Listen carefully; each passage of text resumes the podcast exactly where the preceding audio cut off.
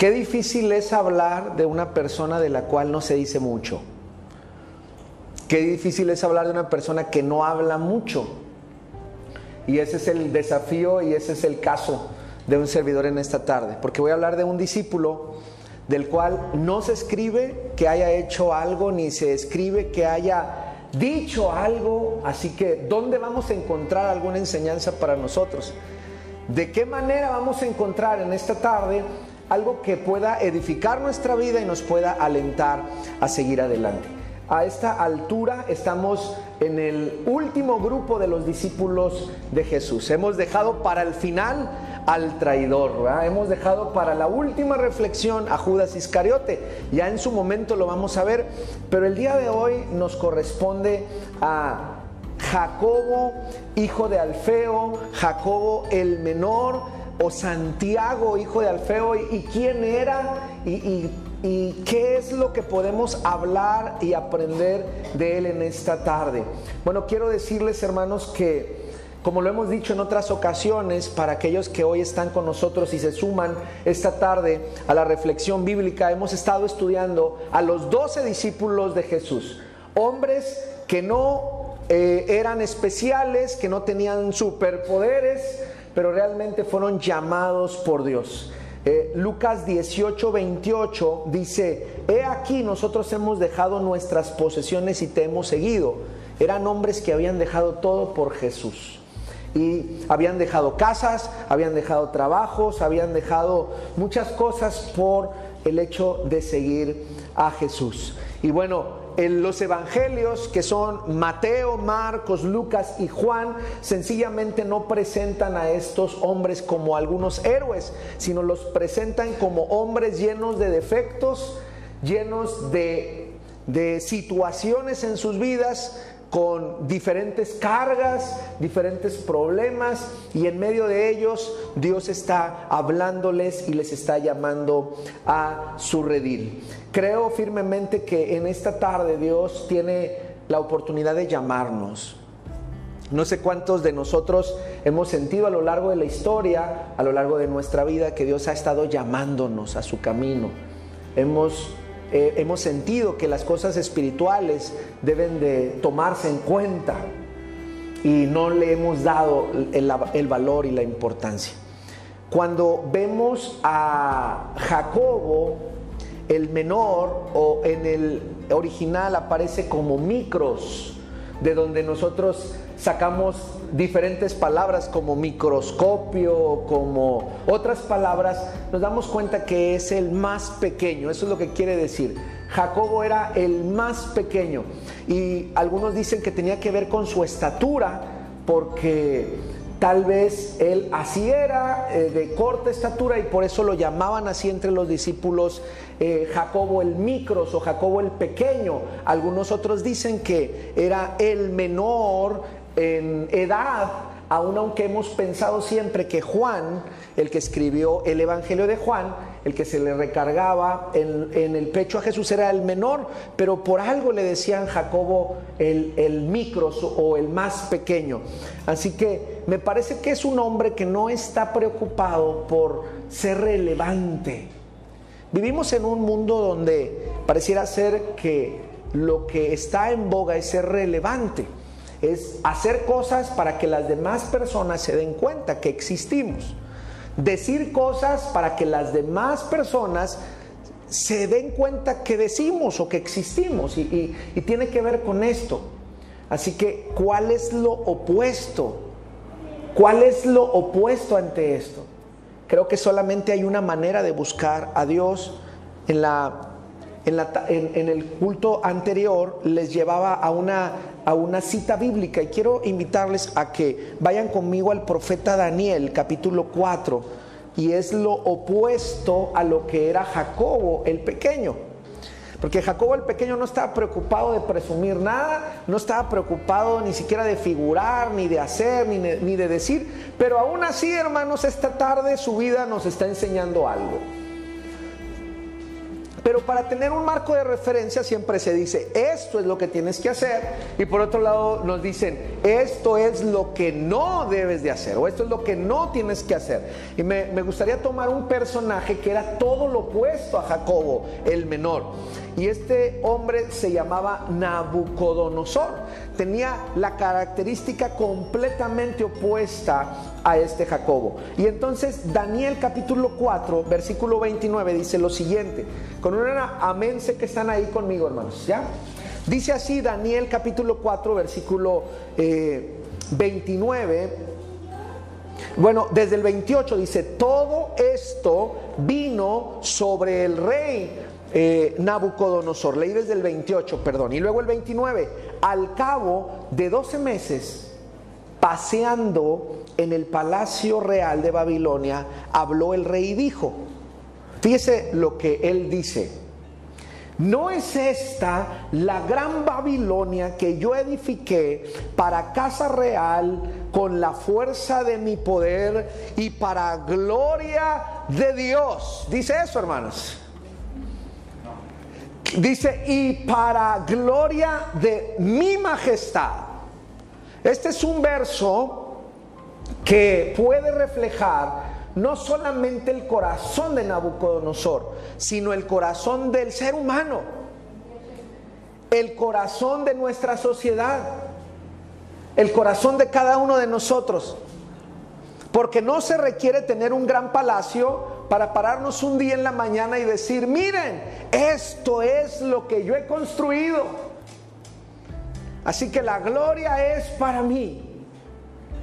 No se requiere vivir y ser emperador del imperio como Nabucodonosor para un día andar paseando por ahí y decir, miren, este carro o esta camioneta es la que yo logré tener en mis fuerzas y eso me hace superior a ciertas personas. No se requiere llamarse Nabucodonosor o tener un hombrecito así como ese para un día levantarnos y decir, miren, esta ropa es la que yo me la he podido comprar a través de mis esfuerzos y mis estudios y haberme quemado las pestañas y entonces es en mi esfuerzo que tengo lo que tengo y he logrado lo que he logrado.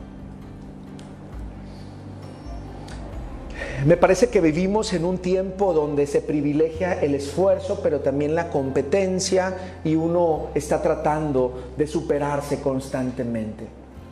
Pero cuando esta superación es a costa o a costilla del prójimo en el cual tú tienes que apoyarte y ponerlo como un banquito para que tú puedas subir más allá, entonces ya no estamos viviendo principios del reino, principios del Evangelio. Una de las cosas que me gustaría decirles en esta tarde es que cuando nuestro corazón se llena de soberbia, nos bestializamos. Cuando un corazón se llena de orgullo como el de Nabucodonosor, le sucede lo que a Nabucodonosor. A Nabucodonosor se bestializó. Si avanzas en la escritura, mira, dice así el verso 31, aún estaba la palabra en la boca del rey cuando vino una voz del cielo, a ti se te dice, rey Nabucodonosor, el reino ha sido quitado de ti. Ah, en verdad apareció el que es verdaderamente el rey. Y luego avanza el verso 32, y de entre los hombres te arrojarán y con las bestias del campo será tu habitación y como a los bueyes te apacentarán y siete tiempos pasarán sobre ti hasta que reconozcas, fíjese qué hermosa palabra, reconozcas que el Altísimo tiene el dominio en el reino de los hombres y lo da a quién hermanos? A quien Él quiere. Quiero recordarle una verdad bíblica. Usted posee lo que tiene porque Dios quiere. Usted tiene lo que tiene en su vida y alrededor de ella porque a Dios le ha placido. Y eso nos debe de conducir a una actitud de reconocimiento a Dios y de agradecimiento a Dios. Y cuando Dios recibe el agradecimiento de parte de sus hijos, entonces dice, estos mis hijos o estas mis hijas tienen un, un corazón el cual está preparado para recibir aún más. ¿Por qué no recibimos más a veces, hermanos? Porque nuestro corazón está centrado no en el que dio las cosas, sino está centrado en lo que nosotros pudimos en nuestro concepto hacer y realizar. Y en esta tarde me parece que Jacobo en ningún momento pretendía aparecer en ningún evangelio. Jacobo simplemente siguió a Jesús y hoy lo estamos estudiando muchos siglos después. Porque no es del que quiere, no es del que corre, sino del que Dios tiene misericordia. Así que creo firmemente que que este hombre llamado Jacobo no era alguien que dijo, para aparecer en la Biblia yo tengo que ir a la universidad, para aparecer en la Biblia tengo que hacer esto y no estoy en contra de que nos preparemos y que vayamos a la universidad y que podamos tener mayores recursos en la vida, sino a lo que me refiero es en dónde está nuestra confianza, en dónde está depositado nuestro corazón. Y aquí cabe una pregunta. ¿Qué es lo que más ama usted en su vida? Si ahorita le digo que piense en lo que más ama, a lo mejor algunos de ustedes van a voltear por ahí, ¿verdad? A lo mejor eh, eh, usted va a voltear a su lado, a lo mejor usted va a voltear por ahí a su cartera o va a voltear por ahí a ver si todavía está la camioneta, ¿verdad? O a lo mejor va a voltear a algún lado a lo mejor va a voltear a ver a la bebé que me está viendo. No sé a dónde vaya a voltear. Pero hoy quiero recordarle del primer mandamiento. Y el primer mandamiento dice lo siguiente.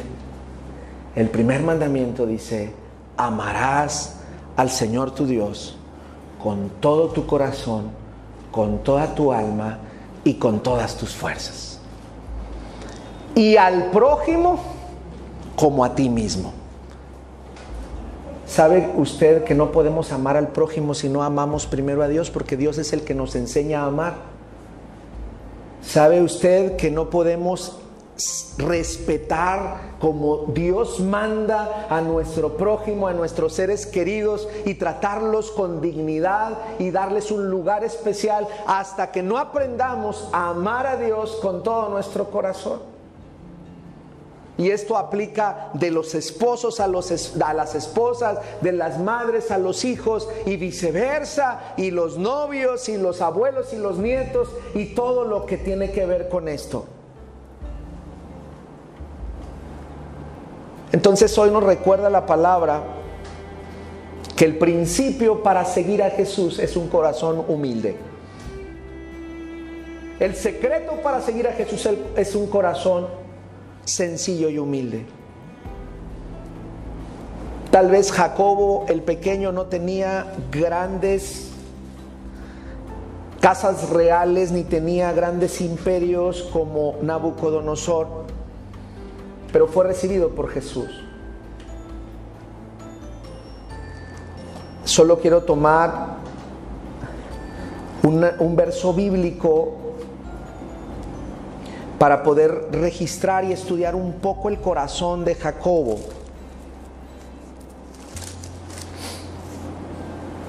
Y quiero que vaya conmigo, por favor,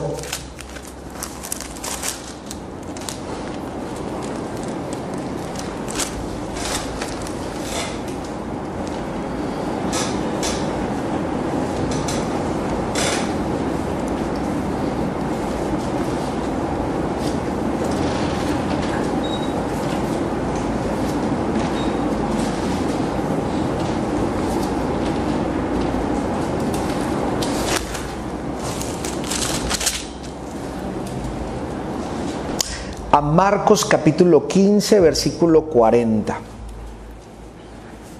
Marcos 15, 40 y vamos a leer el verso 41. ¿A cuántos de nosotros nos han dicho, te pareces mucho a tu mamá? ¿Te pareces mucho a tu papá? ¿Cuántos nos han dicho, tus hijos están igualitos a ti? Mientras no nos digan, comes igual que tu papá, ¿verdad? Ahí empieza a cambiar las cosas, ¿verdad? Tienes el mismo carácter de tu mamá, habría que ver cuál es la connotación. ¿Es algo bueno o es algo malo? Y cada uno de nosotros tendrá la respuesta. No tengo mucho que decir de Jacobo, pero quiero hablar de la mamá de Jacobo, porque sin duda, si las dos o los dos seguían a Jesús, características muy particulares tenían ambos. Y quiero hablar al, aquí, aprovechando el hecho de que veo aquí dentro de la iglesia mamás que están con nosotros e hijos. Y quiero decirles que gran responsabilidad tienen sin quitarle responsabilidad a los padres. Pero mucho de la dirección que ustedes como hijos e hijas tienen tiene mucho que ver por la pauta por la pauta que dan y brindan nuestras mamás. Reconocer públicamente a la hermana Chelo que hoy está aquí para mí es una bendición. No sé cuántos de ustedes sepan que la hermana Chelo me cuidaba cuando yo estaba pequeño, ¿verdad hermana Chelo? Y, y yo creo que algún otro pellizco también me puso, por eso me fui derechito, hermanos. Y me, da mucha alegría porque al paso de los años todavía veo a la hermana Chelo y atrás el hijo, mi hermano Ángel. Por ejemplo, veo a Leidita con su hija. Su hija depende completamente de ella en este momento, pero qué tremendo desafío es el hecho de que nuestros hijos van creciendo y van tomando decisiones y pueden tomar la decisión de apartarse del camino, pero aún así deciden quedarse en el camino. Y mucho tiene que ver con lo que nosotros como padres podamos transmitir a ellos. O bien también aplica que en algún momento como padres o, o la mamá o el papá tomamos malas decisiones y los hijos, independientemente de eso, dicen, bueno, yo voy a seguir adelante en el camino de la fe. Pero mire lo que dice la palabra de Marcos capítulo 15, verso 40. Dice, y también había algunas mujeres mirando de lejos. Estamos hablando de que Jesús ya fue crucificado y Jesús ya fue muerto. Y luego dice, entre las cuales estaba María Magdalena y María, la madre de quién, hermanos? De Jacobo el menor. No, no dice mucho. Dice, y de José y Salomé. Lo que creemos es que Jacobo el menor no era unigénito, no era único, sino que tenía allí, no sé cuántos de ustedes tienen la gran bendición de ser los menores en sus casas y que a veces les toca la ropa ya después de que pasó por todas las manos, ¿verdad? Era buen pantalón y luego fue mediano pantalón y luego ya nos llegó short. Ya fue lo último, ¿verdad? Y, o nos llegó lo que, lo que nos iban dejando los demás. Así que el menor, pues bueno, e, e, es toda una experiencia, ¿verdad? Una experiencia. Estamos hablando de Jacobo, era el menor en la familia, pero quiero resaltar a, esta mujer, a la mamá de Jacobo, porque si Jacobo como discípulo huyó cuando a Cristo lo, lo crucificaron, la mamá, ¿qué hermanos? No, la mamá ahí estaba. Y mire lo que dice el verso 41 y quiero resaltar dos palabras que son el mensaje y la médula del mensaje en esta tarde. Dice, quienes cuando él estaba en Galilea, quiero que se aprenda estas dos palabras esta tarde, le seguían y le servían. Y otras muchas que habían subido con él a Jerusalén. Iglesia, si no se llevan muchos mensajes y muchas palabras y mucho aprendizaje esta tarde, yo quiero que se lleve estas dos palabras en su corazón en esta tarde. Jesús quiere, Dios quiere, discípulos y discípulas que le sigan y que le sirvan. Y una mamá puede ser una discípula de Jesús que sigue al Señor con todo su corazón. Y un hijo menor de una mamá puede ser discípulo de Jesús Dos cosas está pidiendo Dios en este tiempo y más a nuestros jóvenes. Y no solamente a nuestros jóvenes, a las mamás y a los adultos mayores, que tengamos estas dos acciones en nuestra vida. Seguirle y qué hermanos? Y servirle. Y quiero decirles que estas palabras no se pueden separar. Quiero ser muy claro en esta tarde, porque estas palabras no se pueden separar. Cuando se separan, hermanos, nos quedamos a la mitad del camino. Amada iglesia y amados hermanos y amigos que hoy nos visitan, Dios está buscando personas que le sigan, que le amen, que pongan su confianza en Dios, porque Él no nos va a defraudar. Si no sabemos cómo ser papás, si no sabemos cómo ser buenas personas, si estamos batallando con algún problema en nuestra vida y en nuestro entorno, con más ganas debiéramos seguir al Señor, porque Él sí sabe el camino el buen camino.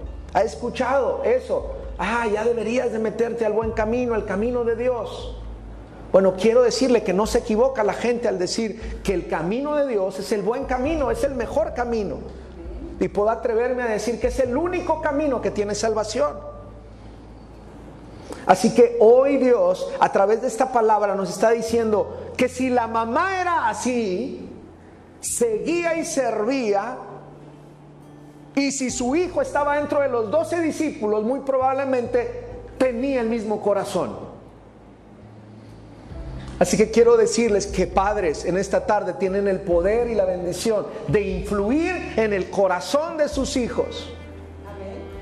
Y eso no se termina hasta que nosotros tengamos el último respiro en nuestra vida.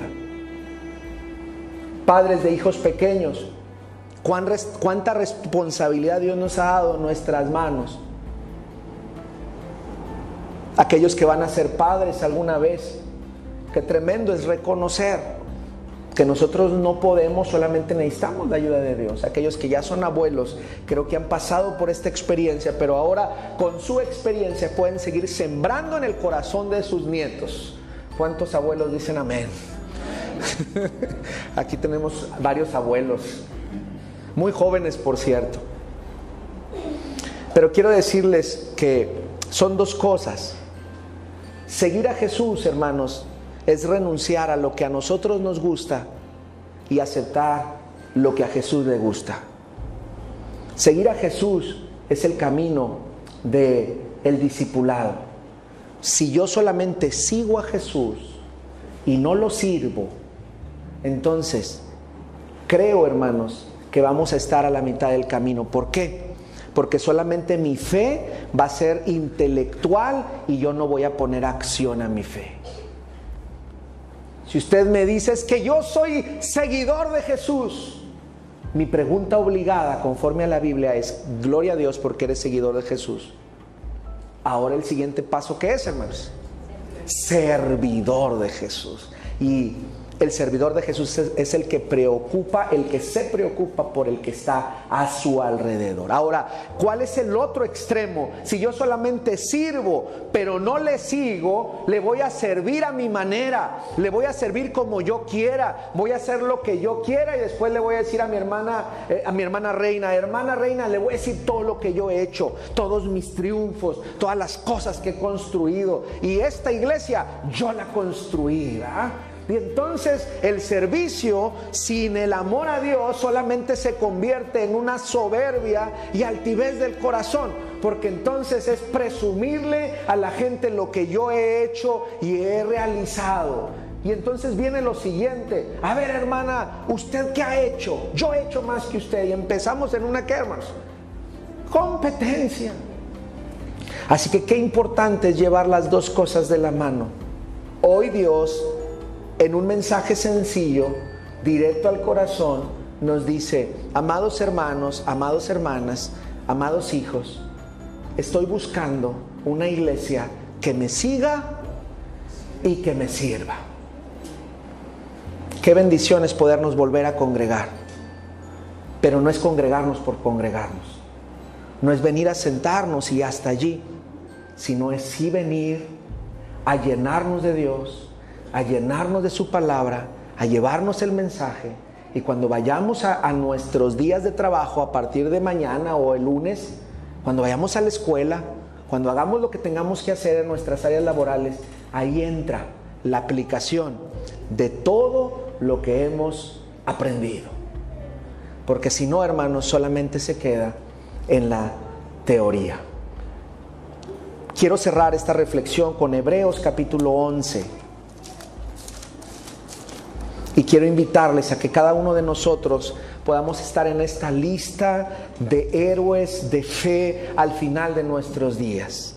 Hebreos capítulo 11, versículo 33, habla de una lista de personajes de los cuales no se dice mucho. algunos, algunos versículos anteriores al versículo 33 de Hebreos les dice por nombre, pero a partir del verso 33 habla de personas que hacen cosas en la fe, que sirven a Dios con todo su corazón y que no se registra su nombre.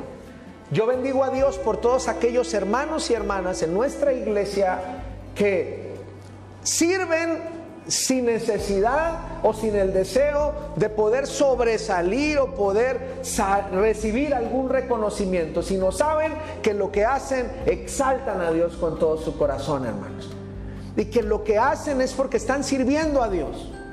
Pero quiero decirles, hermanos, que ese es el camino. Seguir y servir. Lléveselo a casa. Seguir y servir a Jesús. Eso es nuestra tarea. El verso 33 de Hebreos es gente que está registrada aquí, que siguió y sirvió. Y dice, que por fe conquistaron reinos, hicieron justicia, alcanzaron promesas y taparon bocas de leones. Eso es imposible hacerlo, hermanos, sin servir sin accionar. Amada iglesia, no podemos ser una iglesia que solamente tenga las manos paralizadas, sino tenemos que utilizar lo que Dios nos ha dado. Abrir nuestras manos. Dice el verso 34, y apagaron fuegos impetuosos, evitaron filo de espada. Eso significa que se atravesaron por amor a otros para que otros no salieran dañados solamente los vemos en esas historias heroicas, pero aquí está registrado en la Biblia.